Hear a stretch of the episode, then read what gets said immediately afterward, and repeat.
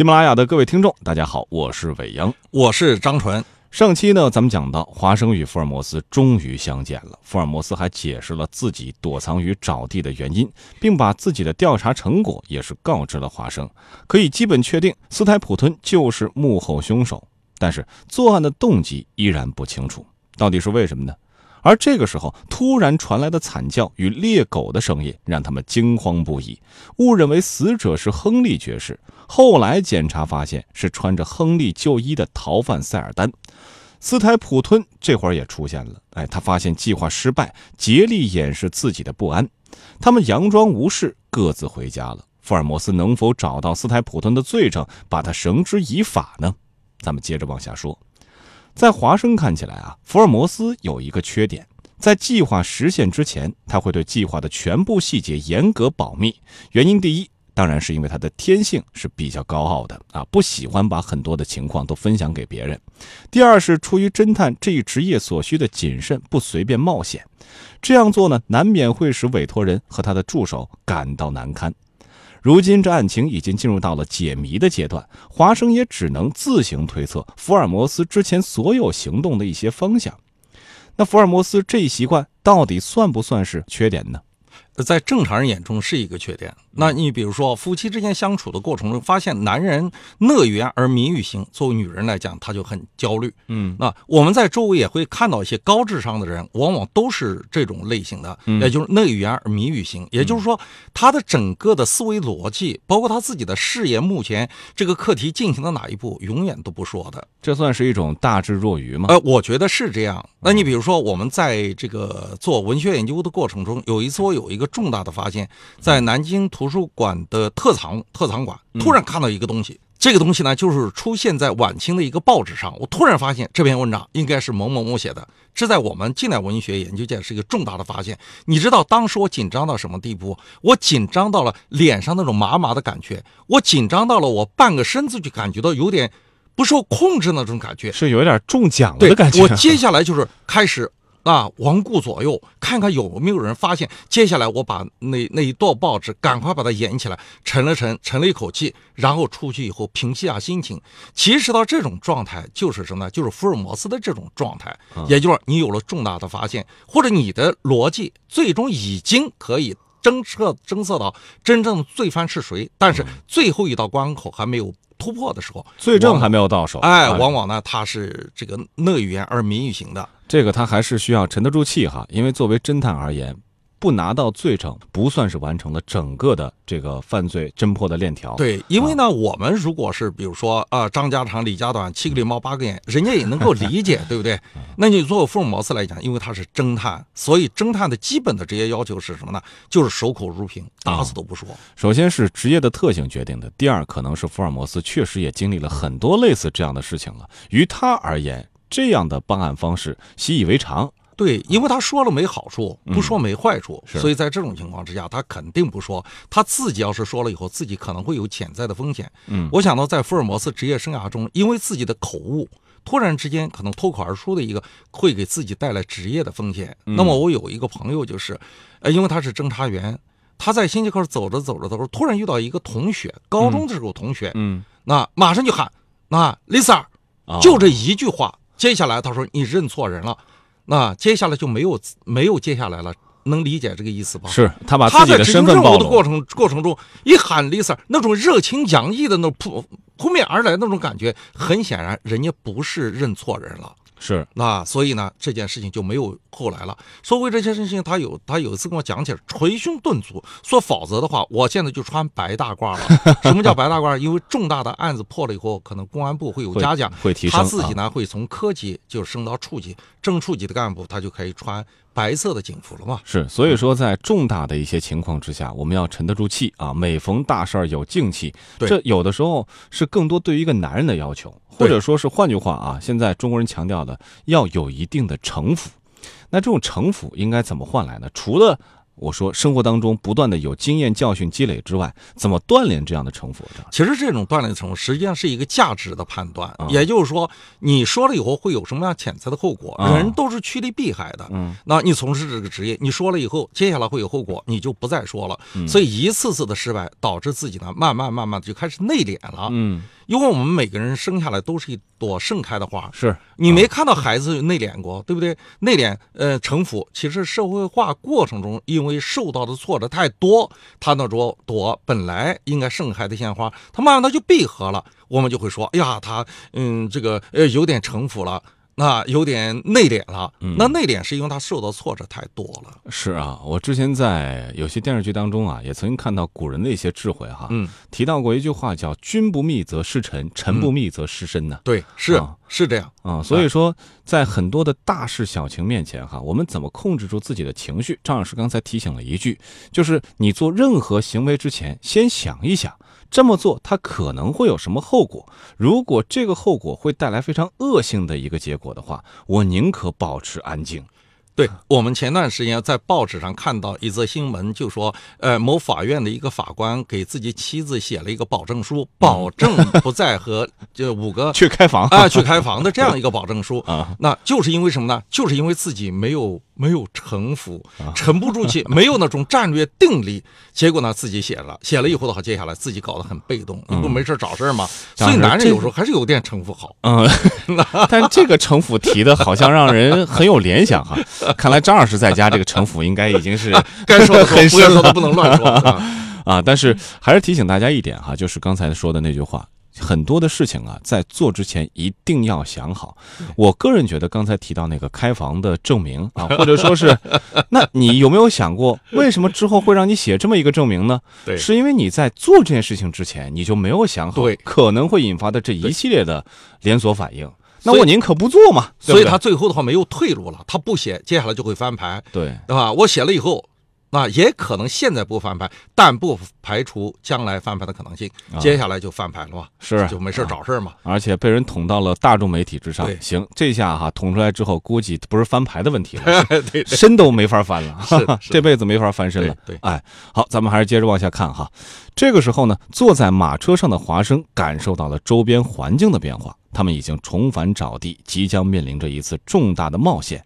所有人都因为激动而焦虑而紧张。马车把他们放在了路边，在走向梅利瑟官邸的路上，福尔摩斯确认了一下他们是否带上了武器，强调要低声耳语，准备隐藏在路边的山石之后做一次小规模的伏击。因为华生了解周边地形，他让华生悄悄走进房屋，观察斯泰普吞到底在做什么。华生躲在矮墙之后，望向窗口，看到斯泰普顿正在兴致勃勃地谈论着什么，而他对面的亨利爵士却心不在焉，脸色苍白，大概是在担忧回去时需要独自穿过沼地。这时，斯泰普吞起身离开房间，华生看到他走进了房屋最一边的小屋里头，屋里头发出了一阵奇怪的扭打声。他只待了一分钟，就原路返回了。听完华生的汇报，福尔摩斯发现斯台普吞太太并不在屋内，浓雾的临近也让他有些焦虑，这会影响到他最终计划的实施。时间一分一秒的过去，斯台普顿和亨利依然在闲聊，浓雾遮住了一大半的沼地，离房屋是越来越近。为了不影响视线，福尔摩斯一行向后退了一些。好在他们等待的人终于走出了大门。亨利爵士走出了浓雾，在夜色当中向四周望了望，然后又迅速地顺着小路走来。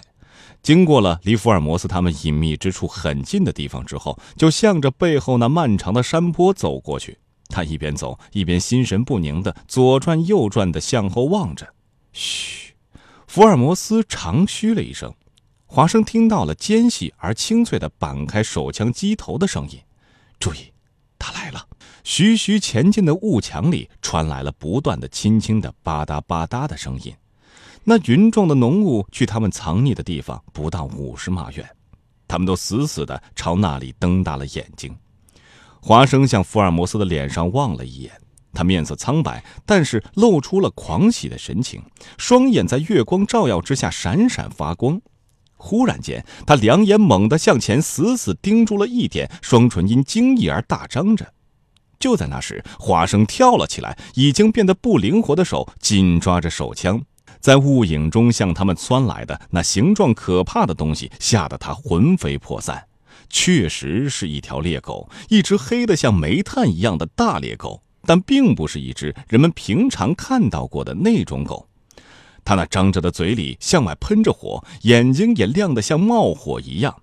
嘴头、颈毛和脖子下部都在闪烁发光，像那个突然由雾障里向他们窜出来的黑色的躯体和狰狞的狗脸，就是疯子在最怪诞的梦里也不会看到比这家伙更凶恶、更可怕和更像魔鬼的东西了。猎狗的传说之所以形成，的确不是空穴来风。这样一只可怕的怪物是如何造就的，甚至让福尔摩斯都感到惊异。那只巨大的黑家伙跨着大步，顺着小路窜了下去，紧紧地追赶着亨利爵士。福尔摩斯他们被这个幽灵惊呆了，在神智恢复之前，他已经飞速地跑过去了。后来，福尔摩斯和华生两人一起开了枪，那家伙难听地吼了一声，说明至少是有一枪已经打中了。可是他并没有停住脚步，还是继续向前窜去，在小路上远远的地方。他们看到亨利爵士正回头望着，在月光照耀之下，他面如白纸，恐怖地扬起了手，绝望地瞪眼望着那只对他穷追不舍的可怕的家伙。那猎狗的痛苦的嚎叫已完全消除了福尔摩斯他们的恐惧。只要他怕打，他就不是什么鬼怪；既然能打伤他，也就能打死他。福尔摩斯他们沿着小路飞奔前进，听到前面亨利爵士发出来的一声接连一声的喊叫和那猎狗发出的深沉的吼声。赶到的时候，正好看到那野兽窜起来，把准男爵扑倒在地上，要咬他的咽喉。在这万分危急的档口，福尔摩斯一连气就把左轮手枪里的五颗子弹都打进了那家伙的侧腹。那狗发出了最后一声痛苦的呼叫。并向空中凶狠地咬了一口，随后就四脚朝天地躺了下去，疯狂地乱蹬了一阵，便侧身瘫下去不动了。华生喘着气弯身下去，把手枪顶着那可怕的淡淡发光的狗头，可是再扣扳机也没有什么用了，大猎狗已经死了。亨利爵士躺在他摔倒的地方，失去了知觉，好在他的身上没有伤痕。喝了一口白兰地后，两只惊恐的眼睛也渐渐睁开了。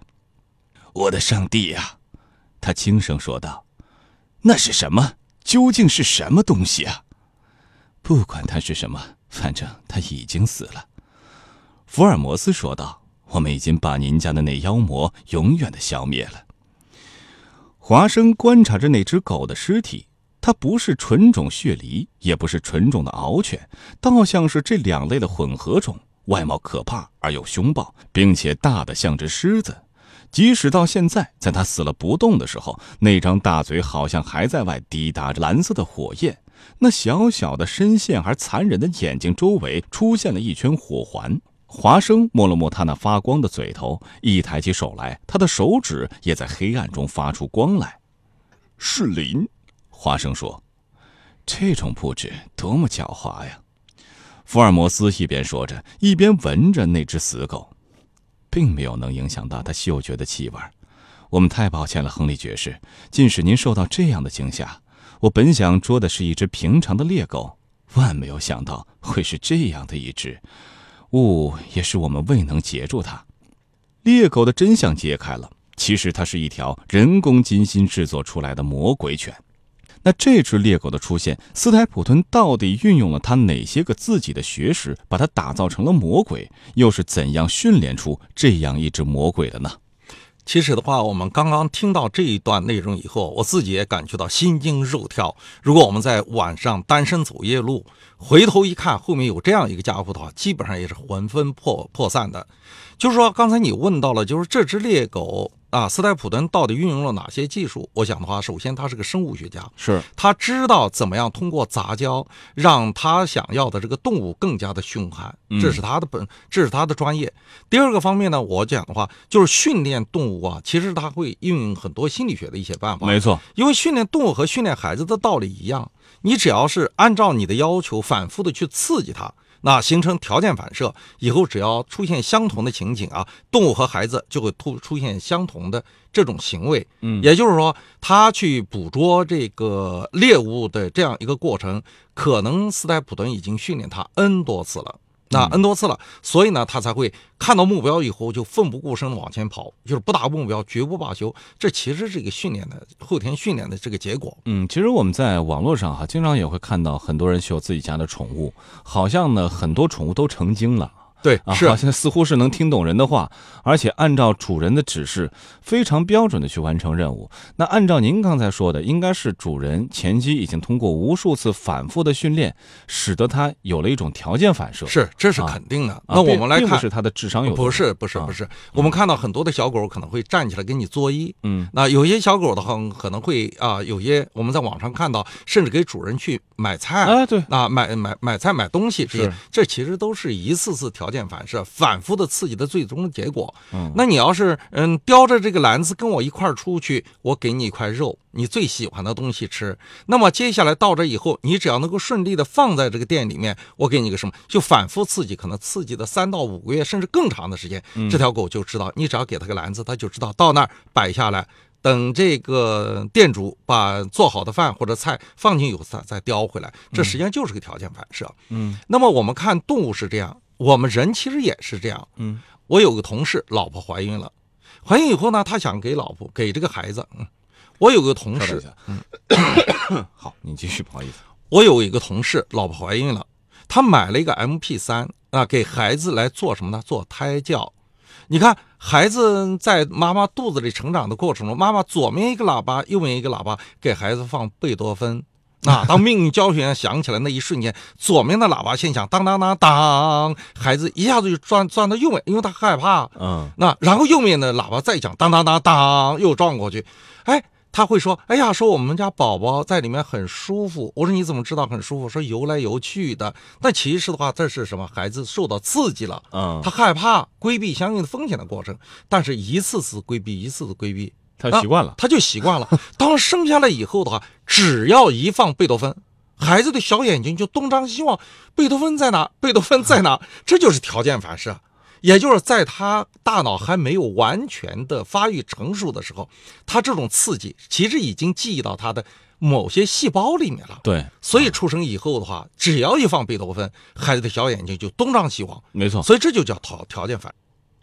我们的故事已经到了揭开谜底的时候。如果各位一直在等待最终的结果，希望大家可以坚持到底。最近的几期，我们会越来越接近事实的真相。也希望大家继续喜爱我和张纯老师带来的《福尔摩斯探案全集：凝视生命的黑箱》，订阅并且在下方留言。咱们下期再会。